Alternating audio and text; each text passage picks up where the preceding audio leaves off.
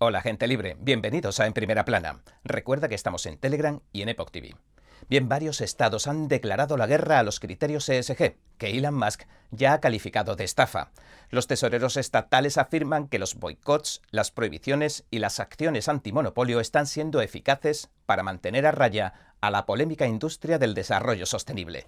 Pero a medida que los estados conservadores plantan cara a la agenda progresista de los bancos y de los gestores de activos de Wall Street, algunos analistas advierten de que los estados anti-ESG van a acabar pagando el precio de enfrentarse a Wall Street y a la industria ESG.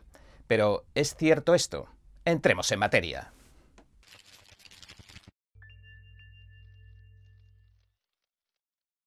El tesorero del estado de Carolina del Norte, Dale Folwell, ha promulgado varias medidas, entre ellas pedir la dimisión de Larry Fink, el consejero delegado de BlackRock, la mayor gestora de activos del mundo.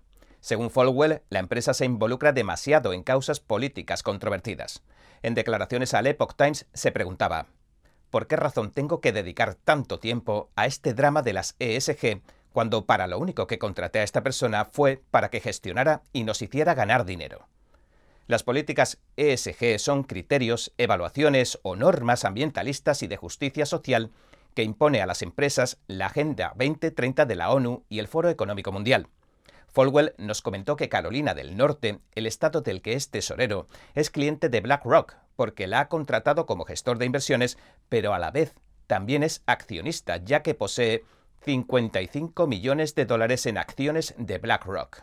Nos dijo que habían recobrado el derecho a votar sobre las acciones que posee para que Fink no pueda seguir politizando nuestro dinero, eso dijo el de Carolina del Norte.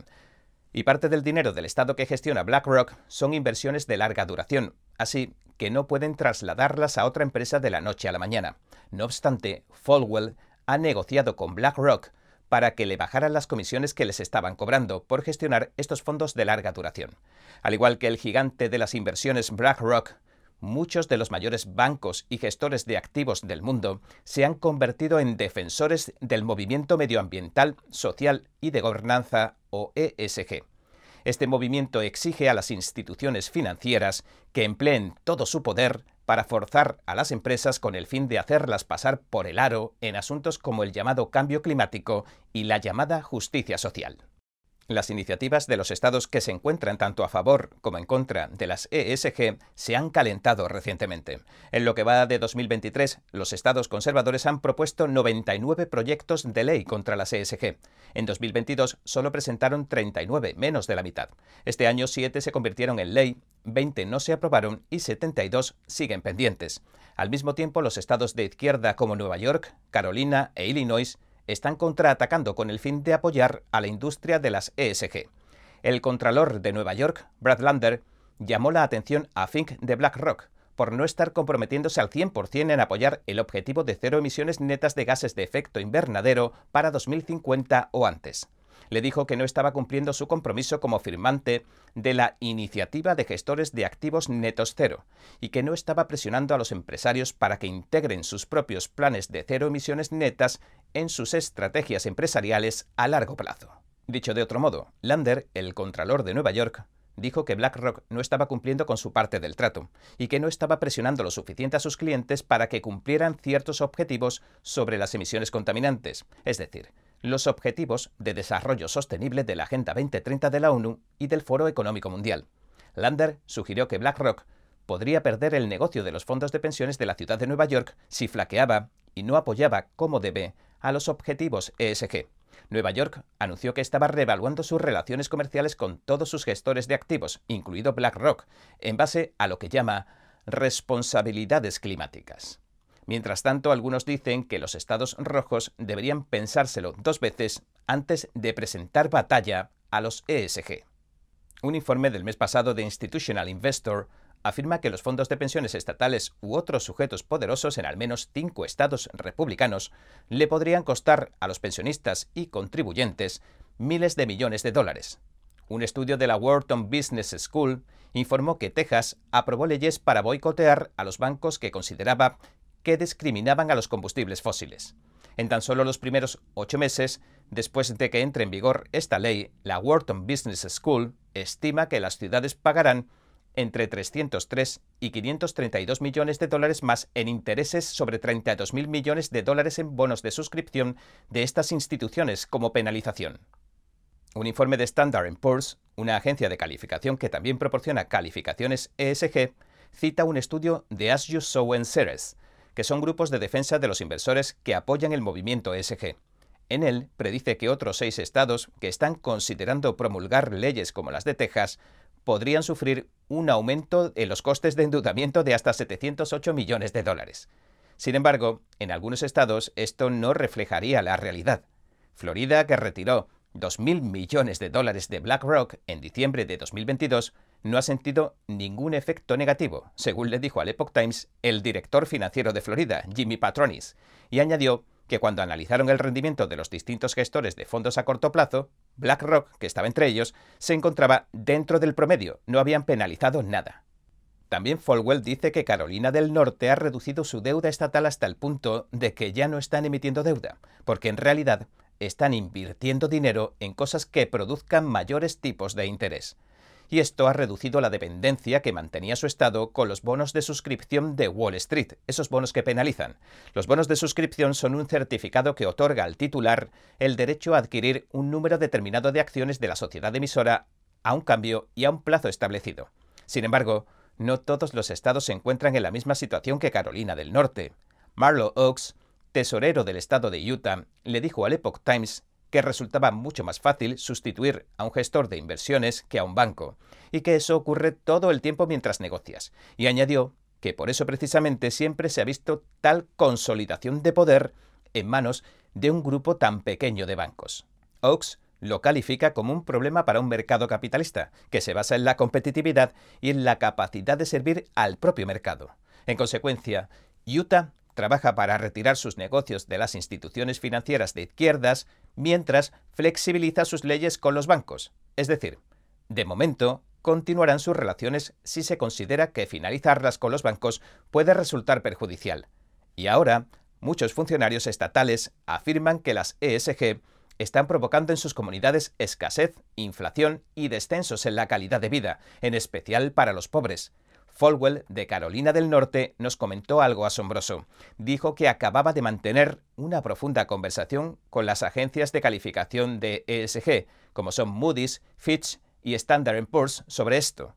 Y nos aseguró que vienen a estas pequeñas comunidades donde la gente encuentra dificultades para pagar sus pensiones o su asistencia sanitaria, y que tienen dificultades incluso para mantenerse solventes pagando sus sistemas de agua y de alcantarillado, y les dicen, ¿cuántos vehículos eléctricos tenéis? Patronis también nos alertó de algo diciendo, cito, cuando existe este activismo, cuando los inversores intentan aumentar los costes de conversión de la energía, forzando la energía eólica o la solar, lo hacen a costa de quienes menos pueden permitírselo. Fin de la cita. En cuanto a la acusación de que luchar contra la CSG es interferir en el mercado, el Partido Demócrata ha adoptado recientemente una postura inusualmente favorable a las empresas en contra de su línea en política en un artículo de opinión del Wall Street Journal de Murdoch titulado Los republicanos deberían estar a favor de las ASG. El líder de la mayoría del Senado, el demócrata Chuck Schumer, de tendencia socialista, afirmaba que los gestores de activos y las instituciones financieras con más éxito de Estados Unidos han utilizado los factores ESG para minimizar el riesgo y maximizar la rentabilidad de sus clientes. Fin de la cita. Schumer escribió que los republicanos hablan de su amor por el libre mercado, el gobierno pequeño y dejar que el sector privado haga su trabajo, pero su obsesión, dijo, por eliminar ESG haría lo contrario, forzando sus propios puntos de vista en las gargantas de cada empresa e inversor. Fin de la cita. Sin embargo, y esto es algo relevante, en una entrevista en febrero, Tim Buckley, el director de Vanguard, admitía lo contrario. Dijo, cito, Nuestra investigación indica que la inversión ESG no tiene ninguna ventaja sobre la inversión de base amplia. Fin de la cita.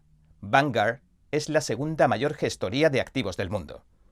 Muchos funcionarios estatales afirman que ESG no es el mercado, sino una versión de la planificación central socialista que dista mucho del libre intercambio de bienes, capital y trabajo.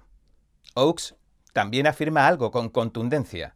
En lugar de interferir en los mercados, dijo, Creo que lo que estamos interfiriendo es en el complot que se está produciendo en el mercado. Vemos la colusión en forma de estas alianzas financieras como la Alianza Financiera de Glasgow para emisiones cero y todas las verticales que hay debajo de ella. Cuando se dice que todos los sujetos tienen que adoptar esto, eso no es el mercado. Fin de la cita. Según el tesorero de Utah, mucha gente confunde ESG con lo que antes se llamaba inversión socialmente responsable o inversión en empresas que apoyan determinados valores. ESG, por el contrario, es una estrategia de comprar y mantener en la que grandes inversores compran acciones de empresas y luego controlan cómo se gestionan. Es decir, se trata de una toma de control de la empresa. Oaks citó el caso de ExxonMobil, en el que el gestor de activos activistas Engine Number One consiguió, con el apoyo de instituciones como BlackRock y de los fondos de pensiones de California, colocar a activistas climáticos en el Consejo de Administración de Exxon, con el objetivo de reducir la producción de petróleo. El tesorero afirmó que se trataba de un grupo de inversores institucionales que impusieron su agenda a una empresa, lo que afecta a todo el mercado y tiene graves ramificaciones para todos nosotros. Dijo, están sustituyendo nuestro mercado pluralista por uno de control centralizado.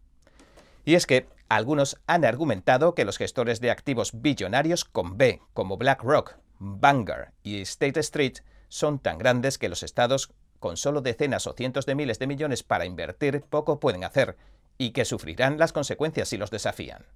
Sin embargo, los funcionarios estatales dicen que están ganando puntos a pesar de todo. Patronis nos dijo esto. Cito, He conocido a media docena de tesoreros que en los últimos dos meses hablan de haber mantenido reuniones en persona con Larry Fink. Estoy seguro de que BlackRock está haciendo su propio control de daños basándose en lo que hizo Florida, la desinversión de miles de millones de diciembre. El floridano añadió también, les hicimos sentirse un poco cohibidos. Siento que eso es una victoria. Fin de la cita. En diciembre de 2022, Vanguard se retiraba de la iniciativa de gestores de activos netos cero. La coalición reúne a 301 gestores de activos que prometen emplear su participación en las acciones para forzar a las empresas a promulgar políticas que respeten las ESG. El consejero delegado de Vanguard, Tim Buckley, dijo tras el anuncio lo siguiente: Creemos que no debemos dictar la estrategia de las empresas. Fin de la cita. Oaks, el tesorero de Utah, nos señaló en este punto que iba a ser muy interesante ver la manera en que Vanguard iba a jugar sus cartas, porque durante la temporada de reuniones con los accionistas habían pasado de contar con un apoyo del 21% a la CSG a contar con un apoyo de tan solo el 8%. Además, en marzo varias compañías de seguros se retiraron de la alianza de aseguradoras de emisiones cero que financia la ONU. Vimos marcharse a Múnich, la mayor aseguradora del mundo, a Hanover, el tercer mayor proveedor, y a Zurich, la mayor de Suiza. Las aseguradoras que fundaron la iniciativa también, Allianz y Swiss, declararon que están siguiendo de cerca cómo evoluciona la situación para ver si permanecen o no en la alianza. Joaquín Winning, el consejero delegado de la aseguradora Múnich, declaró que en su opinión apoyar de forma colectiva los llamados objetivos de descarbonización podría desembocar en demandas antimonopolio, así que preferirían tratar de consumar por libre, individualmente, lo que llamó nuestra ambición climática para reducir el calentamiento global. Y esta cuestión de las acciones antimonopolio que plantea Winning también podrían acabar pasando a primer plano este año. En diciembre, los representantes republicanos en la Cámara de Representantes iniciaron una investigación antimonopolio que incluía a organizaciones activistas progresistas como Acción Climática 100, que según los republicanos parece funcionar como un cártel. En la carta afirman que, cito, las corporaciones despiertas están adoptando e imponiendo colectivamente objetivos políticos progresistas que los consumidores estadounidenses no quieren y no necesitan. Derek Raffles, director de la Fundación de Funcionarios Financieros Estatales, le dijo al Epoch Times lo siguiente. Lo que en realidad me hace reír a carcajadas es cuando oigo que la mayoría de la gente quiere la CSG. Sin embargo, tenemos a más de la mitad del país de nuestro lado. Fin de la cita. La Fundación es una organización de tesoreros estatales que en general se oponen a la CSG. La forman 35 funcionarios estatales de 28 estados, cuyos activos combinados suman casi 3 billones con B de dólares. Y añadió, se está produciendo un éxodo, tal vez no en masa todavía, pero hay un impacto. Fin de la cita. Oaks también concluyó diciendo, la CSG no son más que una iniciativa para empujar una agenda política a través de los mercados de capitales y como todo se está sacando a la luz, ahora están diciendo, oh, son ustedes los que se están perjudicando a sí mismos y sacan todo a la luz. Para mí, eso dice que estamos siendo eficaces. Fin de la cita. Y bueno, este ha sido nuestro episodio de hoy. Gracias por sintonizarnos. Si le gusta nuestro programa, por favor, no olvide darle a me gusta, suscribirse y compartir este vídeo con sus amigos y su familia, porque todo el mundo merece conocer los hechos. Una vez más, gracias por ver en primera plana. Nos vemos mañana. Los expertos dicen que lo que pasa en China termina pasando en el resto del mundo.